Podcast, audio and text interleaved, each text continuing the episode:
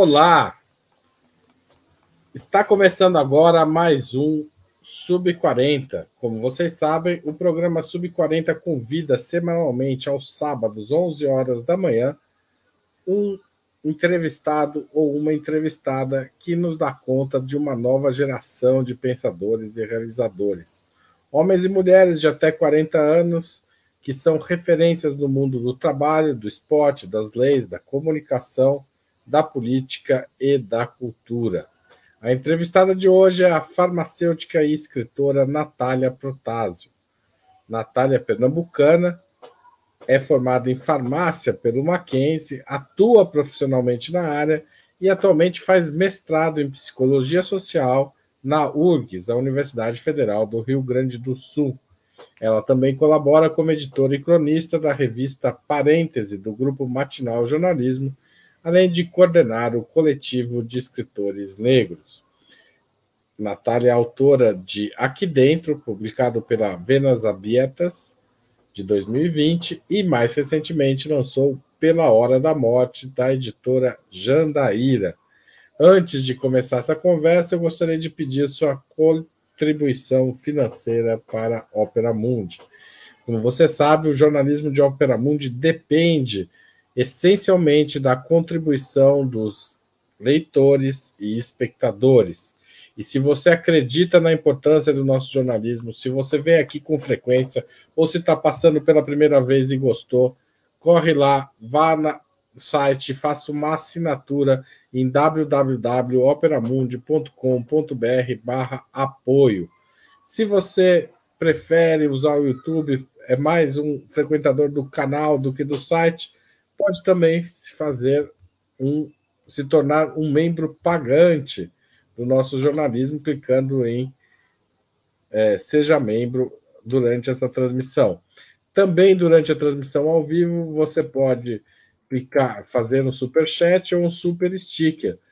E se você estiver vendo o vídeo gravado, pode fazer um valeu, valeu demais.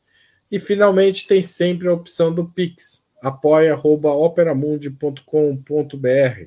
Nossa razão social é a última instância editorial limitada e você não precisa nem estar tá vendo nenhum programa para fazer a doação. Você entrou para fazer, pagar uma conta, pagar um boleto, lembra que o nosso nossa chave Pix é super simples, é apoia.operamundi.com.br e manda lá os caraminguás para a gente, que a gente agradece de todo o coração.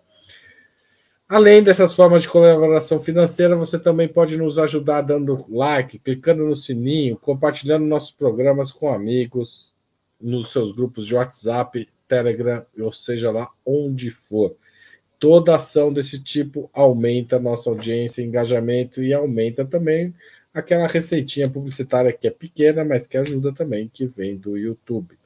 Natália, seja muito bem-vinda ao Sub 40. É um prazer receber você para essa entrevista. Muito obrigada.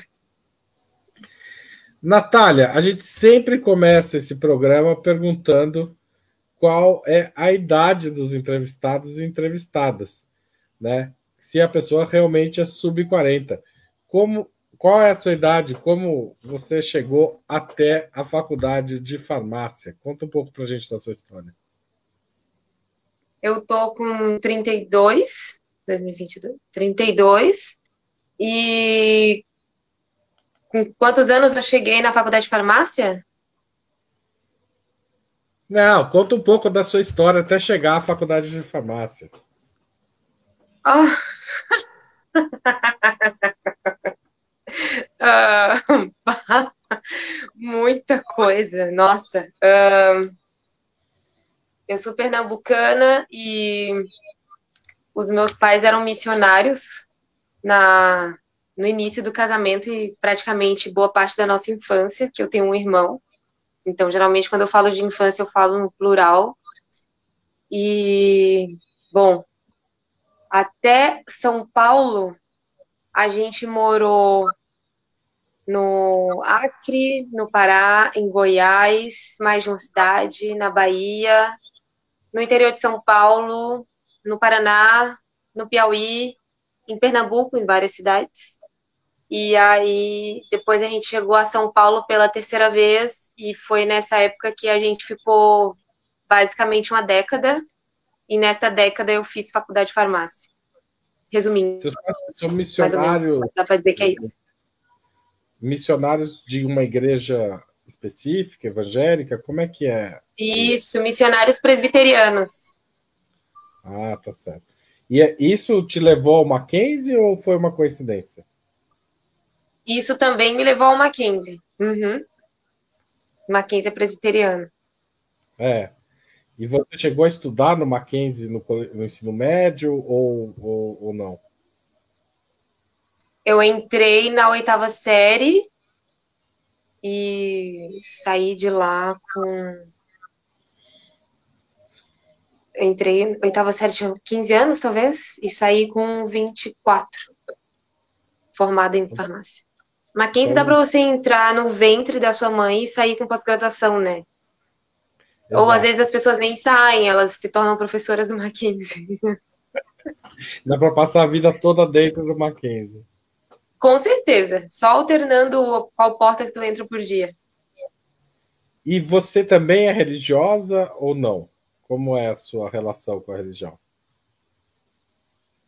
Não, eu não tenho mais religião. Eu acho que de tanto ficar entrando pela mesma porta da consolação e lendo aquele placa, tem uma placa enorme. Da última vez que eu fui ainda tinha. E conhecereis a verdade, a verdade vos libertará eu acho que é tipo a maior pegadinha que colocaram na Bíblia, sabe? Em algum momento você vai descobrir a verdade, você vai se libertar de muitas coisas. E uma das coisas que eu fui me libertando foi da religião. Hoje em dia eu não tenho religião. Uh, acredito que hoje em dia talvez meu pai tenha alguma crença, não tenho certeza. A minha mãe não não sei se depois da filosofia Acho que sobrou algo de Deus, assim, mas mais numa questão filosófica, Deus, não como prática. E o meu irmão, talvez do, ao mesmo tempo ou antes que eu, né, não. O seu irmão estudou. Não persistiu nas práticas religiosas.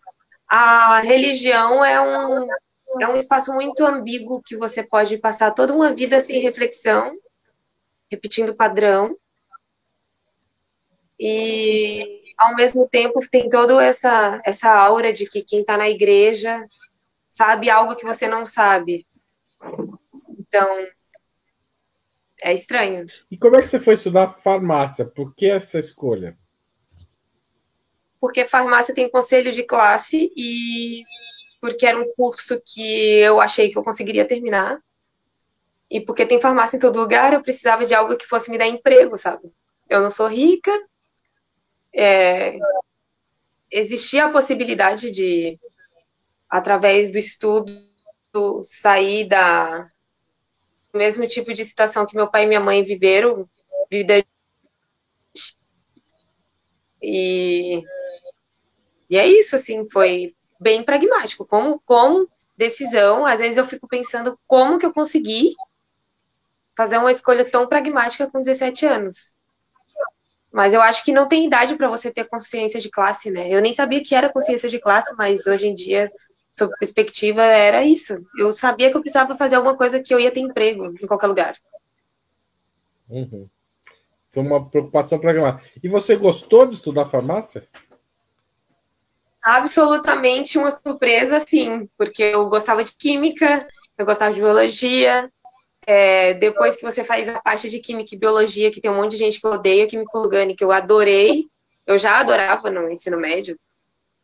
E, e aí depois que passa toda essa parte mais óbvia, que vem a parte farmácia puramente dita, que justifica ser um curso e não medicina e não química e não biologia, é, ficou ainda mais interessante, porque é uma interação que, na minha opinião, a grade curricular de farmácia ela podia ser renovada de novo e ter mais o aspecto social que a gente vê bem pouco. No Mackenzie eu até vi alguma coisa, mas depois conversando com outros colegas durante esse tempo que a gente vai trabalhando e conversando com as pessoas, quase ninguém tem aula sobre farmacoeconomia, atenção farmacêutica, farmácia clínica, é, o que, que é a pessoa para além daquele remédio que ela vai tomar. Não se estuda muito isso. E eu tinha muito interesse por o que, que vai acontecer depois que esse remédio a pessoa levar para casa dela. Uhum. Tá, tudo bem, a gente estuda bastante farmacologia, o que, que acontece com a medicação depois que a pessoa toma. Mas entre tomar e, e sair do, de onde quer que seja que foi feita a dispensação, tem todo um mundo, né? Que os farmacêuticos normalmente não são sensibilizados para isso. E você acha que essa sua preocupação é que te levou a ser uma escritora ou não? Outras questões que te levaram a escrever? Eu acho que escrever é, passa muito por os sentimentos pessoais. Cada pessoa que escreve vai ter uma resposta e essa resposta muito provavelmente muda todo dia. Mas publicar é diferente. Publicar é transformar algo público. Você tem algo que você já produziu e por algum motivo você quer tornar aquilo público. Quando eu estava vivendo o início, mas principalmente o meio da pandemia, que foi para mim um, muito chocante, porque eu achei toda semana que ia acabar, na semana seguinte não acabava nunca. É...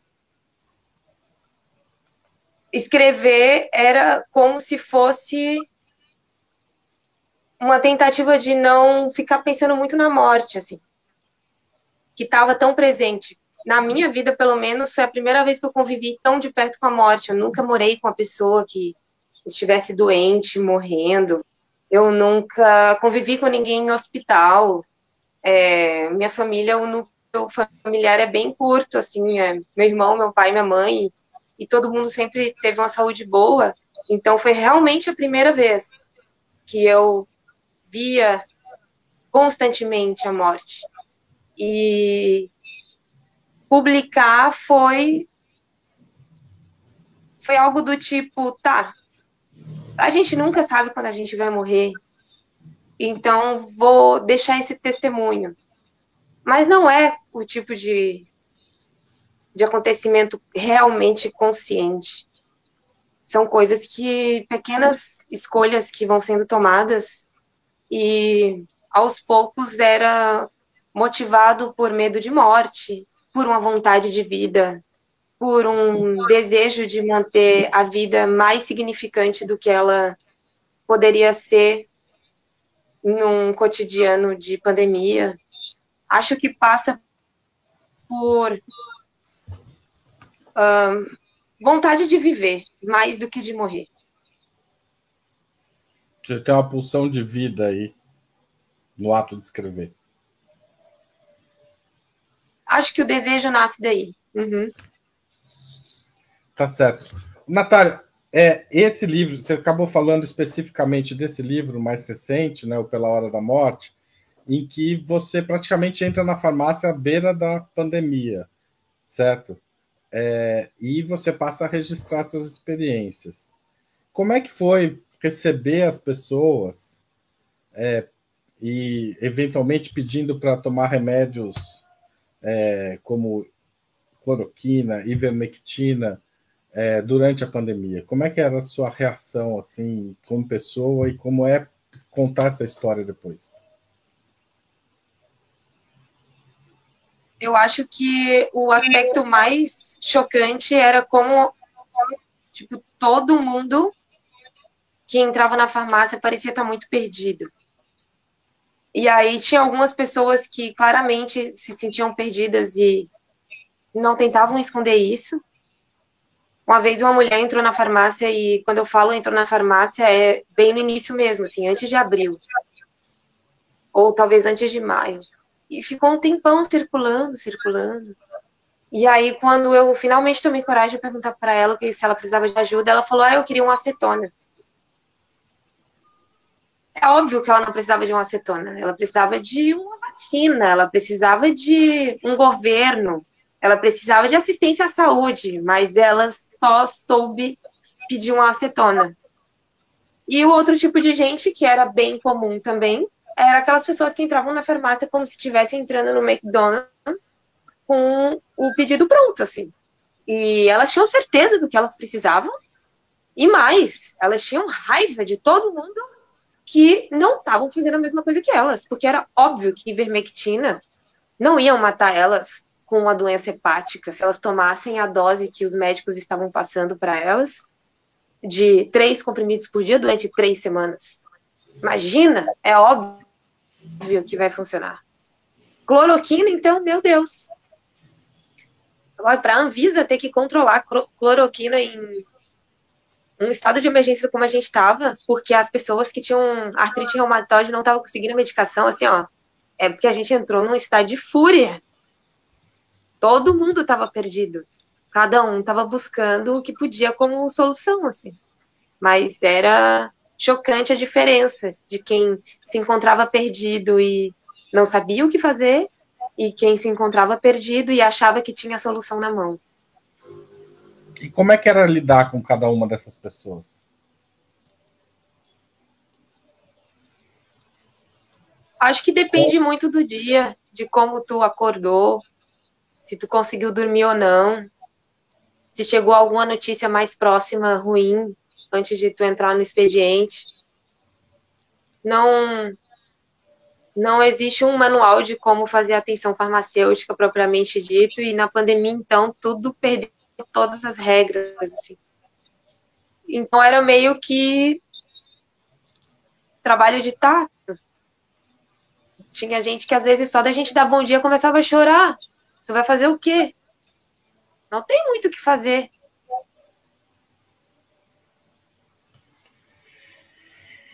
E você, como alguém que tem formação na área, etc., como é que você via o governo provocando essas pessoas a procurarem é, remédios que não funcionam?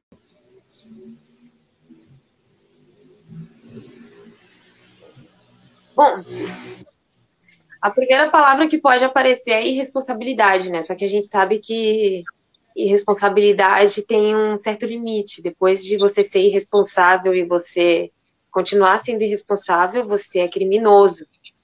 Então, é... foi uma das coisas mais cruéis que eu já vi acontecer, porque estava todo um cenário de uma pandemia, de, de um, um estado sanitário assim que ninguém nunca tinha visto.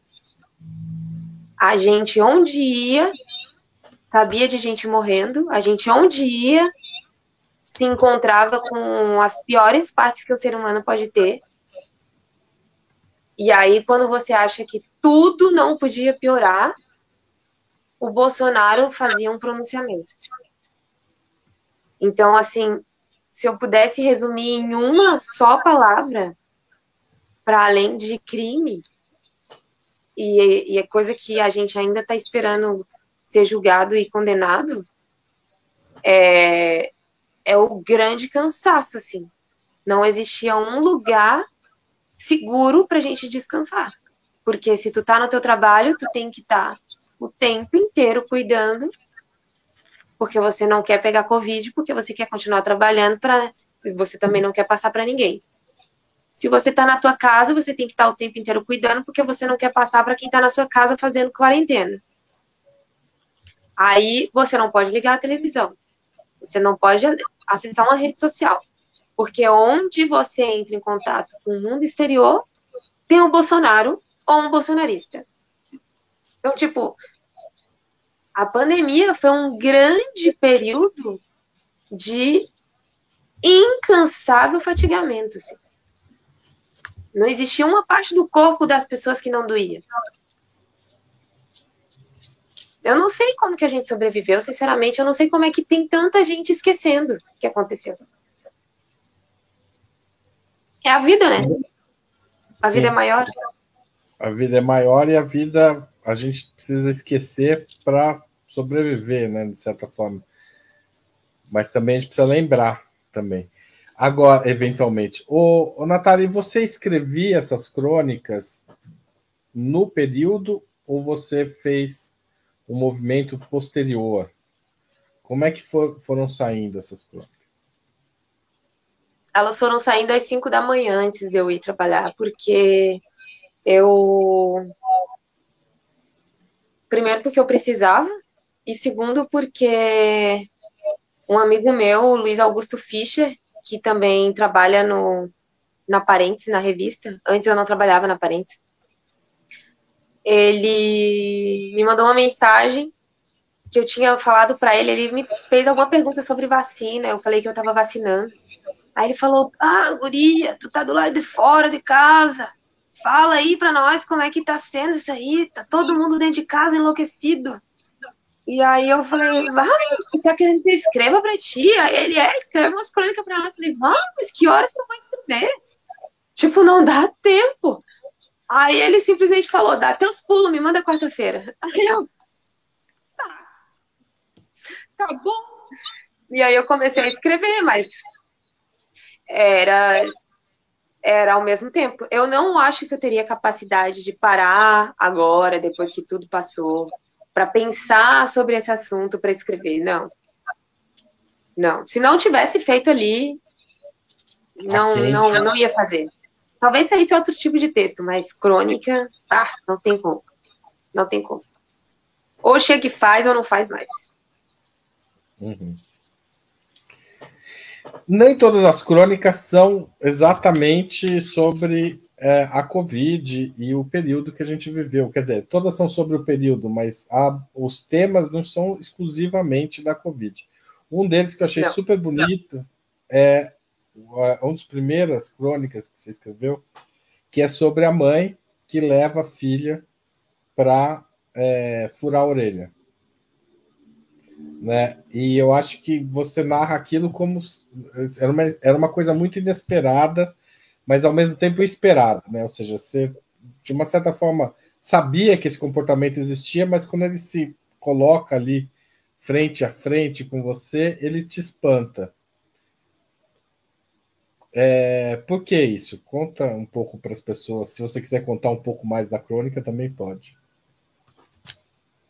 Uh, é, essa crônica, ela foi uma. Não, eu. Deixa eu só ver. Não, ela foi a única. A única que não foi escrita neste período exato. Foi tipo. Talvez um mês, dois meses antes. É, talvez tenha sido janeiro. Assim. A única. E, mas já era 2020. Né? E, e eu não não tinha colocado ela no, na seleção inicial das crônicas, mas aí ela tá no primeiro livro, né? Ela tá nesse daqui como a terceira crônica desse daqui que é menorzinho, esse aqui só tem 10. Uhum. Que foi do período de 19, que é a minha chegada em Porto Alegre, e basicamente falando sobre isso. E aí eu comecei a receber umas mensagens assim, mas mais ao vivo. Eu conheço bastante gente que, que é amiga, amiga de amiga, ou um conhecido de algum lugar, ou meu vizinho, tipo, vendi meu livro pro meu vizinho. E aí, e sempre o pessoal comentava, o pessoal que leu esse, né, o primeiro, comentava, nossa, aquela tua história da guria furando a orelha, ah, muito bom, foi bem assim. E aí eu participei de um clube de leitura, que eram dois textos, e um dos textos que escolheram era esse. E aí teve uma menina que chorou, e falando, ai, ah, porque ela era mãe jovem, e aí ela furou a orelha da filha dela e não tinha pensado sobre isso. E aí ela, ai, depois eu fiquei me sentindo uma péssima mãe. Aí eu, ai, Guri, mas, tipo, tu não sabia, tu não tinha pensado sobre isso. E aí, nossa, sempre rolava muita discussão por causa desse texto. E aí, quando eu estava montando a seleção, conversando com, com a Dalva, a Dalva Maria Soares, que é uma amiga de Minas que participou tanto da produção do primeiro quanto do, da negociação para fazer a segunda publicação de Andaíra. Uhum. Ela comentou, Natália, olha só, eu acho que tu podia colocar aquele texto ou eu acho que eu tinha colocado e estava pensando em tirar já, na, bem assim na última mesmo. Porque onde o primeiro livro chegou, talvez o segundo chegue mais. Então, mais pessoas vão ler esse texto. Eu falei, ah, mas já estava no primeiro, eu estava pensando em tirar. Aí ela, não, deixa. É o único que está no primeiro. Então, deixa. Porque já era 2020. Aí eu, é, é verdade. Então, então não tá fugindo do mote 2020/21. Era um pré-pandemia, mas, enfim, eu estava chegando naquele ambiente. E aí eu coloquei e mais gente leu. E as pessoas sempre lembram desse texto, porque é o cotidiano que nos choca. A gente pode ver um ET de Varginha, a gente pode ver o Michael Jackson reaparecendo em Miami, a gente pode ver muita coisa louca. Mas o cotidiano sempre vai conseguir chocar a gente de uma maneira inesquecível. E aí eu acho que foi por isso. Algo tão banal quanto furar uma orelha. De uma criança. Todo mundo fura. É, mas tem o seu espanto da mãe também, né? Com a mãe. Né? Porque ela estava quase acabando de furar a própria orelha também, né? Pela idade dela.